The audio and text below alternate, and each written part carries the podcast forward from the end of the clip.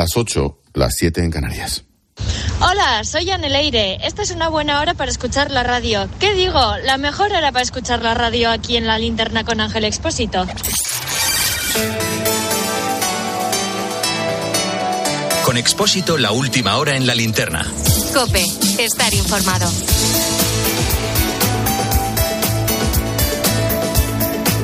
Han pasado ya unos cuantos días desde la tragedia de Barbate. El asesinato de los dos guardias civiles, David Pérez Carracedo y Miguel Ángel González Gómez, destrozados por la narcolancha de unos narcotraficantes.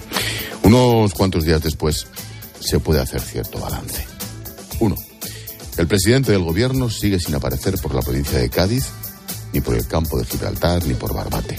Eso sí, Pedro Sánchez apareció ayer con ese porte que solo él tiene, en un exclusivo desfile de moda de Devota y Lomba. Dos, yo lo he visto, oído y lo he vivido con mis propios ojos hace unos dos días. En aquella costa, en aquel bar, los silencios, las miradas, cómo te dan la espalda, lo hemos sentido en primera persona, te vigilan, es impresionante. Un mini narcoestado desde Sotogrande hasta Sanlúcar el narco y las ratas como el tal Cabra, el último asesino, campan a sus anchas allí donde plantan sus narcolanchas. 3. Escucha qué pasó en la Comisión de Interior del Congreso en 2021, antes de ayer, ¿eh? El PP propuso declarar la comarca como zona especial de seguridad.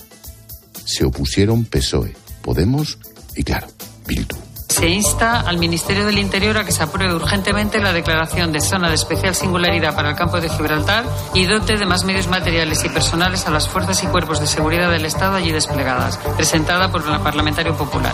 Si usted piensa que el problema del campo de Gibraltar se arregla con la PNL, está muy equivocado. Al reforzamiento de los operativos policiales y de los efectivos policiales, pero eso no va a ser la solución, ¿eh? Cuando únicamente se aplican medidas eh, policiales, pues creo que no se solventa el, el problema. Queda rechazada por 18 votos. Tal cual. Cuatro. Hay un denominador común siempre que se habla del narco, del drama de la inmigración, hasta de las tractoradas de los agricultores. Ese denominador común es Marruecos. Alguien me planteó la duda. ¿Qué no sabrá Marlasca de todo lo que tiene que ver con Marruecos? Cinco. ¿Alguien es capaz de ponerse en el lugar de uno de esos guardias o policías destinados contra el narco? Agustín Leal es portavoz de Jucil y ha estado aquí con Herrera en COPE. Escucha. Ha habido casos de compañeros que han sido reconocidos por narcos en, su día de asueto, en su día libre. Ha acosado a su mujer, ha acosado a su hijo, han tenido que cambiar de domicilio, su mujer de trabajo y su hijo de colegio por esta presión. 6. El organismo de coordinación del narcotráfico, el OCON Sur, se desmanteló por orden de interior en 2022, sin explicaciones. La OCON Sur se creó en 2018 y meses antes de su desmantelamiento en 2021 decomisó 676 toneladas de hachís, la cifra más alta en los últimos 18 años. 7. Los asesinatos se produjeron en el puerto de Barbate, sí, pero pudo pasar en Sotogrande, La Línea, en Algeciras, en Tarifa, en Caños de Meca, en Barbate, en Roche, Conil, en Santipetri, en el puerto de Santa María, en Chipiona o en Sanlúcar, con todas las patrulleras de la Guardia Civil averiadas. Todas. Solo tenían Zodiacs. 8. El drama del narcotráfico no es solo de medios, que también. Es cuestión de voluntad política, de reformas de la justicia, de política exterior y de los vecinos, de desarrollo económico y de implantación de las mafias. 9. Lo último, el Parlamento de Cataluña que impide un mísero minuto de silencio en memoria de los guardias civiles asesinados. Ojo, con el silencio repugnante del PSC. Bueno, pues lo siguiente, si gobierna el BNG en Galicia a partir del lunes, pretenden eliminar a la Guardia Civil de Galicia. Sí, consta en el programa. Con el aplauso vendido del PSOE. Y 10. Mi postdata. El viernes pasado David y Miguel Ángel fueron destrozados por las hélices de la narcolancha de un asesino. El sábado Pedro Sánchez se puso el smoking y se fue a la insoportable gala de los Goya a hacer la pelota y a que le hicieran la pelota a él. Ayer martes, con los dos guardias civiles ya enterrados, se maquilló y se plantó en un exclusivo pase de modelos de Devota y Lomba, te lo juro. Y no, no se ha vuelto loco. Llámalo estrategia, cinismo, huida. Llámale mentiroso, interesado o por cobardía. Sencillamente, él es así. Y los guardias son como son. Expósito. La linterna. Repasamos con Necane Fernández las noticias de este miércoles 14 de febrero. ¿Qué tal, Necane? Buenas tardes. ¿Qué tal, Rubén? Buenas tardes. Los agricultores un día más han cortado varias carreteras en Andalucía para protestar por la situación del campo. Las tractoradas también han provocado retenciones en varias vías catalanas. Mañana las principales organizaciones agrarias se reúnen con el ministro Planas para tratar de resolver la crisis. Miguel Padilla es el secretario general de COAG. Es momento de buscar soluciones. Se puede hacer. Yo tengo la esperanza de que vamos a comenzar esa negociación positiva para salvaguardar los intereses de la agricultura y la ganadería en España.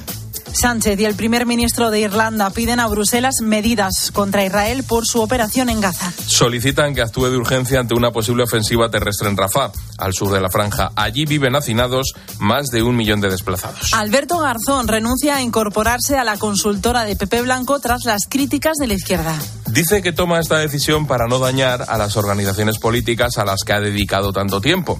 El exministro pide acabar con las tendencias tóxicas e inquisitoriales en la izquierda. Garzón iba a asumir la dirección de prospectiva geopolítica de la consultora. ¿Cómo se ven las cosas cuando te tocan de cerca?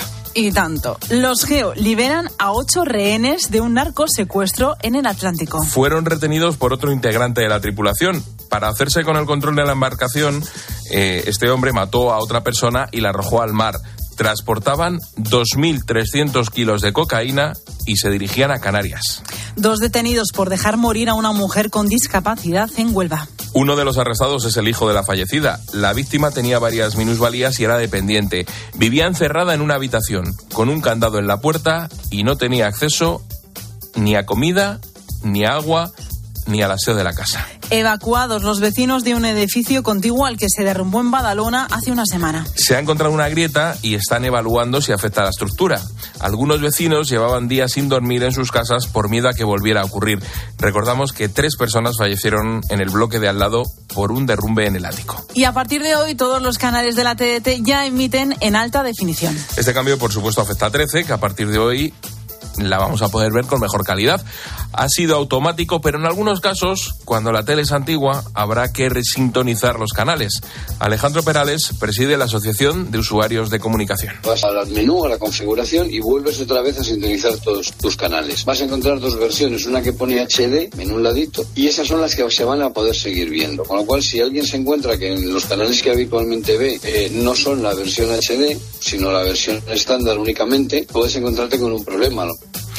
Y nos queda, Necane, algo en los deportes. Tenemos otra nueva noche Champions, ida de los octavos de final a las 9 PSG Real Sociedad y la Ciudad Bayern de Múnich. En París, 12 seguidores del PSG han sido detenidos por intentar agredir a los aficionados vascos que estaban en la capital. Y la Comisión Antiviolencia propone una sanción de 6.000 euros y un año sin entrar a recintos deportivos al aficionado, recordamos, menor de edad, que le tocó el culo al futbolista del Sevilla, Lucas Ocampos, en el campo del Rayo. Bueno, más que tocarle. Bueno, se lo metió por el culo. Exactamente, Exacto. así es, eso es. Más directo.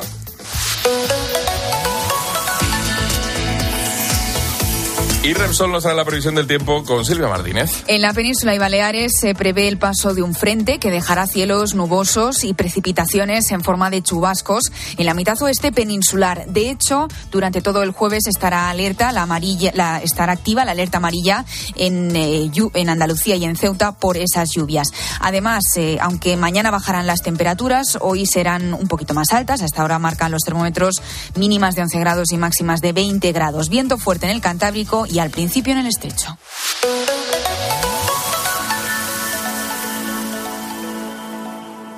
De camino al cole de los niños, un poco de diversión. Veo, veo. Si pillas atasco al ir al trabajo, un poco de paciencia.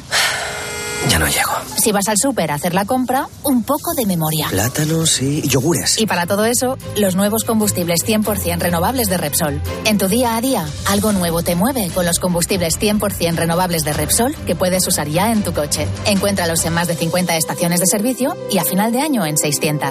Descubre más en combustiblesrenovables.repsol.com. Y aún nos queda un asunto más. Está aumentando el consumo de las bebidas sin azúcar en detrimento de las tradicionales. Tres de cada diez españoles asegura que lo hace por motivos de salud o para intentar controlar su peso.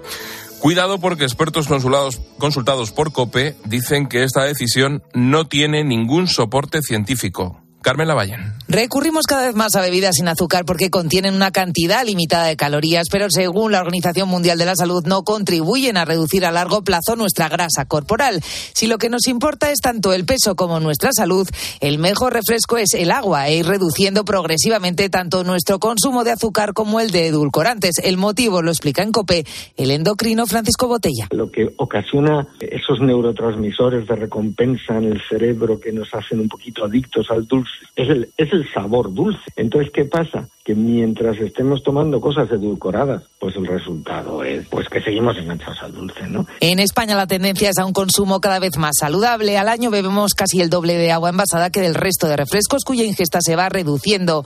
La media por persona está actualmente en 56 litros de agua embotellada frente a 36 litros de refrescos.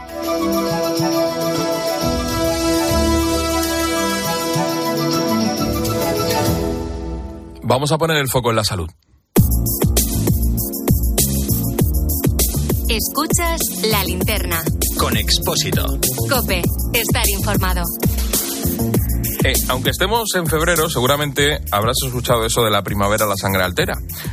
Aunque pueda sorprenderte, la expresión tiene bastante fundamento, porque el aumento de las horas de luz, las temperaturas y el clima pueden causar cambios en nuestro cuerpo.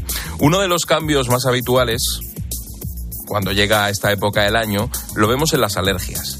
Se suelen disparar durante los meses de abril a junio, pero en este 2004 se ha roto la regla. Soy tan alérgica que cuando fui a hacerme las pruebas en alergología, la doctora me dijo que no sabía dónde recomendarme ir a vivir, porque tengo alergia a todas las plantas de la zona. Las que más, pues el olivo, la salsola, pero tengo alergia a todas, a las gramíneas, crupestáceas y hasta los ácaros del polvo. Ana es alérgica al polen de todas las plantas y es una de las personas que ha notado cómo este año las alergias han adelantado y en muchos casos agravado, en especial por culpa de las temperaturas que tuvimos en el mes de enero. Eh, Juan José Zapata es presidente del Comité de Aerobiología Clínica de la Sociedad Española de Alergias. Juan José, doctor, buenas tardes. ¿Qué tal? Buenas tardes. Encantado de estar con vosotros. Eh, ¿Alguna vez había visto un adelanto de las alergias tan llamativo? Pues realmente no. Llevamos unos años que los fenómenos climáticos extremos parece que se están repitiendo de una forma ya normalizada. Nosotros teníamos nuestros calendarios polínicos donde teníamos precisamente ese orden. Pues, por ejemplo, en marzo teníamos las cupresáceas, después teníamos el plátano de sombra, en mayo, junio, abril, mayo, junio las gramíneas, el, olivo, etcétera, etcétera. Pero resulta que este año nos hemos encontrado eh, una sorpresa, eh, una sorpresa para todos, ¿verdad? Porque eh, los primeros nosotros. Y es que ha pasado el hecho de que en, a finales de enero hemos tenido temperaturas muy parecidas a las que debería haber se presentado en marzo. Por tanto, las arizónicas, las cupresáceas, se han adelantado aproximadamente unas tres o cuatro semanas. Y otros pacientes se han encontrado con síntomas que no eran esperables. Eh, le voy a pedir que me pase de consulta, doctor. Es que yo estoy en esa situación. Eh, sin ir más lejos, el lunes se me hincharon los ojos debido precisamente a, esa alergia. Eh, ¿Este adelanto va a influir a las alergias normales de primavera? Es decir, en primavera, en el mes de abril, voy a repetir el proceso bueno, todo hace pensar que si sigue la tendencia de aumento de temperaturas, pensemos que el año 2023 ha sido el año con temperaturas más altas del que tenemos registrado en, nuestros registros climatológicos. Por tanto, cabe esperar que el 2024 siga esa tendencia de temperaturas altas. Por tanto, es de esperar que las gramíneas que deben de polinizar en abril posiblemente se adelanten y además estas lluvias que están cayendo en este momento pudieran facilitar efectivamente de que si siguen unas altas temperaturas y un buen grado de hidratación de la tierra, con la pluviosidad que hay ahora mismo, pues se pueden adelantar perfectamente las gramíneas, igual que el año pasado se adelantaron y se adelantó también el olivo. Pensemos que el olivo normalmente poliniza en mayo-junio y el año pasado se adelantó casi un mes. También a nuestros pacientes eh, sorprendió, pero hay una herramienta que no quiero que se quede en el tintero, que es la dirección de, de nuestra página web de la red de colectores de la Sociedad Española, que es polenes.com, donde los pacientes que estén bien diagnosticados pueden consultar esa página y como nosotros vamos buscando los datos prácticamente a tiempo real, se dará cuenta de que están aumentando eh, los tasones a los que el paciente eh, tiene diagnóstico. Por tanto, con esta herramienta también podemos acoplar los tratamientos y las medidas de prevención, eh, aunque se adelanten o se atrasen en el tiempo. vacunas, antihistamínicos, ¿usted qué recomienda? Hombre, yo recomiendo lo primero de todo un buen diagnóstico. Vamos a ver, si un paciente tiene un buen diagnóstico, sabrá quién es el que le produce la sensibilidad alérgica. Por tanto, ya puede estar pendiente de cuándo se produce el fenómeno. En segundo lugar, después de un buen diagnóstico, está el control del ambiente. Quiero decir, eh, no, poner, por ejemplo, la sábana a secar en, al aire libre o la ropa porque se pegan todos los poros y luego lo llevamos a nuestra cama, limpiar los filtros de aire acondicionado, llevar gafas de sol e incluso eh, utilizar mascarillas antipolen o FFP2 que nos van a proteger del polen. En segundo lugar, eh, poner en marcha los tratamientos sintomáticos, quiere decir, aquello que nos quita los síntomas de una forma inmediata, antihistamínicos, broncodilatadores, corticosteroides, etcétera. Pero en definitiva, todo va encaminado a que encontremos eh, un tratamiento que va a la causa, nosotros lo llamamos etiológico, y es el hecho de que podamos poner vacunas para el alergeno al que el paciente tiene sensibilidad y podemos garantizar que el paciente puede curarse de la sensibilidad que tiene. Pues Juan José Zapata, presidente del Comité de Aerobiología Clínica de la Sociedad Española de Alergias, muchísimas gracias por atendernos esta tarde. Me ha apuntado la consulta porque yo prácticamente descubrí que era alérgico como una serendipia, así de casualidad, pero en fin, ya me estoy tratando. Doctor, muchísimas gracias. Siempre a vuestra disposición. Muy amable. Hasta luego.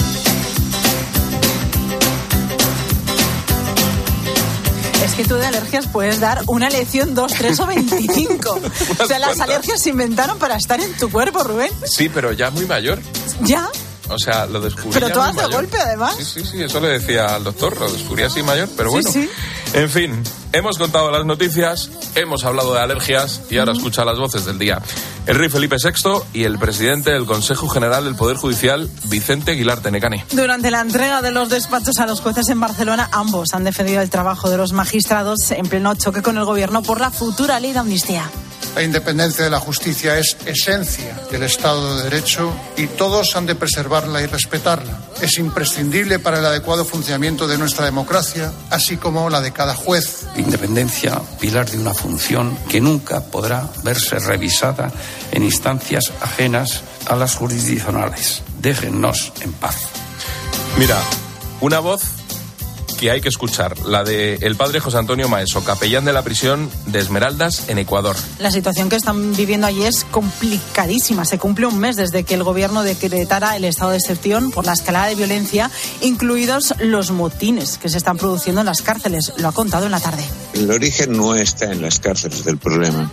El origen está en la injusticia social. Algunas de las organizaciones aparecen como los Robin Hood, al estilo de Pablo Escobar, que quieren retornar y rever la situación social de su pueblo y van a encontrado en lo ilícito una forma de reivindicarse, ¿no?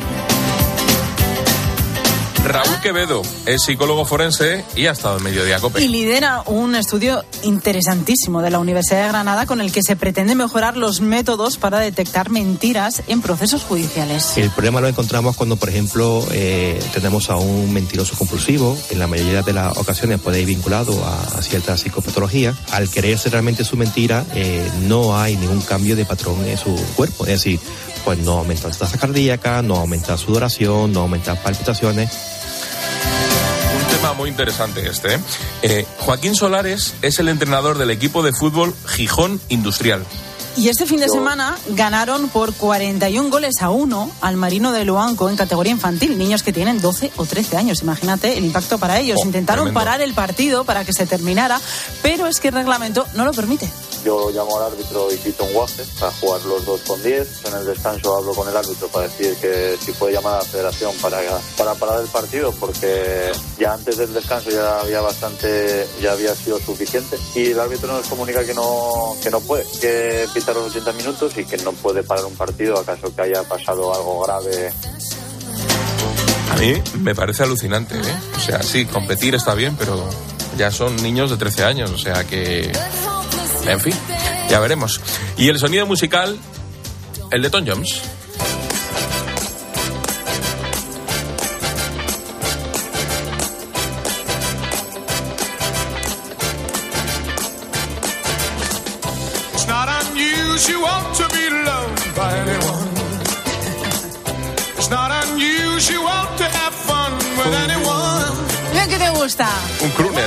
Volver a estar en España porque ya conocemos el cartel de las noches del botánico, Status Quo, Pretenders, Rory Meyers, los Gente Gypsy joven King con los empezando. Manolos. Imagínate esa noche, Gypsy King con los Manolos, Take That. Los conciertos comienzan a principios de junio, se van a extender hasta finales de julio y las entradas para todas esas actuaciones se dan a la venta el 20 de febrero. Mira que le gusta a Tom Jones venir a España. Claro, debe ser por el sol. Hombre, a allí en pasar ya su el verano. tiene... It's not unusual. Y una voz que también tenemos que tener en cuenta hoy, la de Rafa Nadal. ¿Hemos insistido demasiado con el eh, asunto de tu, de tu estado físico? No, yo lo entiendo. Al final eh, había una, una incertidumbre que yo. eh, Esta noche en el partidazo con Juanma Castaño, gran noche de radio con Rafa Nadal. Juanma Castaño entrevista a Rafa Nadal. Este fragmento que acabamos de escuchar fue justo cuando Rafa ganó Roland Garros y Juanma estuvo con él. Esta noche se le va a volver a escuchar aquí, en el partidazo de Cope. It's not unusual to be mad with anyone. It's not unusual to be sad with anyone. But if I ever find that you've changed at any time, it's not unusual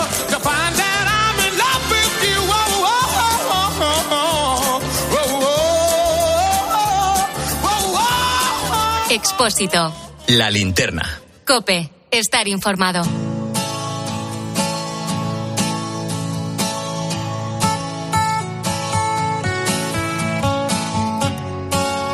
Te voy a contar la historia de una chica, o de varias. Su nombre puede ser, no sé, María. María es una chica joven de Sudamérica, una chica que no ha tenido la fortuna de formarse y que le ha tocado una vida dura. Mientras navegaba por Internet, María se encuentra con ofertas de trabajo prometedoras, oportunidades fuera de su país y encima para cruzar el charco y venir a Europa, un continente que todos idealizan, el sueño europeo, vaya. María se encuentra con personas que le prometen todo. Una oportunidad fantástica para salir de su realidad, para mejorar, mejorar personalmente, salarialmente. La oferta es tan buena que María casi no puede creerse lo que le está ocurriendo. Pero claro, allí en su país no tiene ni presente ni futuro. María deja su casa con esta esperanza de mejorar su vida y la de su hijo, porque no te lo he dicho, pero María tiene un hijo. ¿Qué ocurre? Que cuando llega a España y se encuentra con sus nuevos jefes, se da cuenta de la cruda realidad. Nada era como le habían explicado. Insisto, te hablo de María, pero en realidad no sabemos cómo se llama, porque no puede dar su nombre real. 2018-2019 ya empiezan a ver los prosenetas que es mucho más factible y, y mucho mejor el abuso teniendo las mujeres escondidas en piso y entonces se las llevan de los polígonos. Hay un nivel de vulnerabilidad tan grande que cuando tienes que dar de comer a tus hijos, pues mira, o cuando están amenazando la vida de, de- de- de tu familia, o cuando has visto que literalmente matan a una de tus compañeras, el miedo te, te invade. Acabas de escuchar a Noelia y Katia, voluntarias en Villa Teresita, una casa de acogida en Pamplona. Reciben a mujeres víctimas de trata y prostitución y les ayudan a reintegrarse en la sociedad. Ellas ayudan a personas como María. El caso es que estas mujeres, cuando llegan a España, se encuentran con un auténtico infierno. Viven en un piso pequeño, prácticamente secuestradas junto a un montón de chicas. Son tratadas con violencia por el mismo jefe que le prometía un futuro esperanzador. Y son obligadas a prostituirse durante todo el día. Venden su cuerpo las 24 horas del día e incluso les obligan a trapichear con droga. Tienen que incentivar a los clientes para que les compren cocaína y si no lo hacen, su vida o la de familia o la de su familia corre peligro.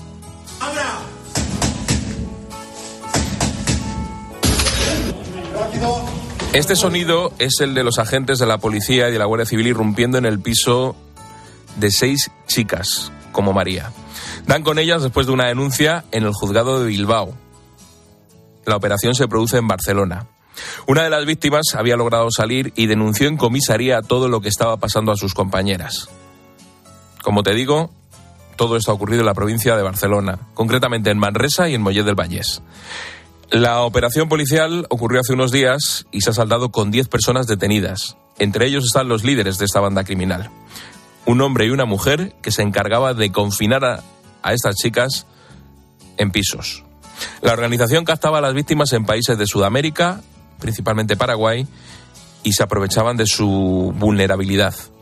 En los registros, además, se han incautado más de 13.000 euros en efectivo, 18 teléfonos móviles, un ordenador, cocaína y hasta una prensa hidráulica empleada en la elaboración de sustancias estupefacientes.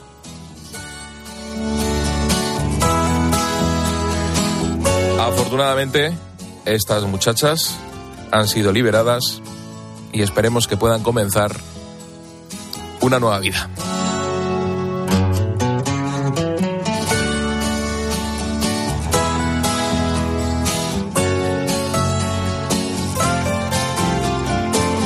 Lo siguiente en Cope, tiempo de juegos. Llega la Champion, Paris Saint-Germain, Real Sociedad. Estás escuchando la linterna de Cope. Y recuerda que si entras en cope.es, también puedes llevar en tu móvil las mejores historias y el mejor análisis con Ángel Expósito.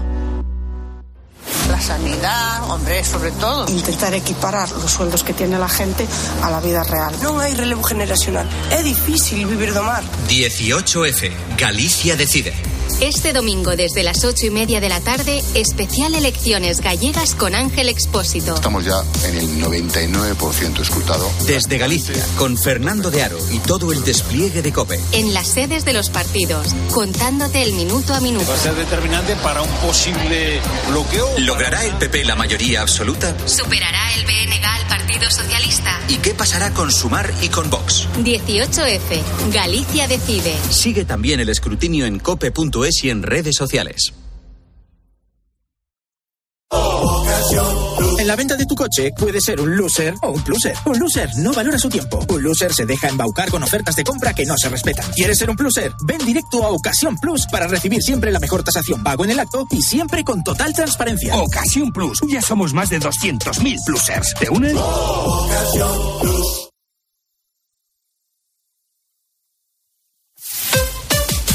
Escuchas la linterna. Y recuerda, la mejor experiencia y el mejor sonido solo los encuentras en cope.es y en la aplicación móvil. Descárgatela. Cibeles, Gran Vía, Callao, Puerta del Sol, Palacio Real. El 28 de abril, Madrid se viste de running en el Zurich Rock and Roll Running Series Madrid 2024. Vive una experiencia única en maratón, media maratón o 10 kilómetros. Últimas inscripciones en rockandrollmadridrun.com. Patrocinador oficial Samsung Galaxy Watch 6. You are the one for me, for me, for me, formidable. Hoy con Endesa tienes una oferta formidable. Elige formidable energía con luz, gas y mantenimiento de gas y ahorra 620 euros en dos años. Disfruta de este ahorro directamente en tus facturas, porque todo Endesa es formidable. Contrata ya en el 876-0909 en los puntos de venta Endesa o en endesa.com y empieza a ahorrar. ¿Perdona? ¿Que ahora Movistar Prosegur Alarmas incluye una garantía antiocupación? Uf, ya verás cuando se entere mi perro. Ningún guardián puede competir con Movistar Prosegur Alarmas, la primera y única alarma con garantía antiocupación, que no solo disuade y protege, ahora también se compromete contra las ocupaciones. Contrátala en el 900-222-250 o en movistarproseguralarmas.es. Hoy, los espaguetis o macarrones día al diante con un 28% de descuento. Por solo 0,59 la unidad. En tiendas y en día.es. A mí Carlos Herrera me parece el rey de la comunicación. Creo que es bastante fiable. Es un patrón de información. Y se mete de lleno en los problemas, no los disimula. Encontrar medios que te digan realmente lo que está sucediendo, muy poquitos. Cope es más que una radio. También en cope.es y en tu móvil.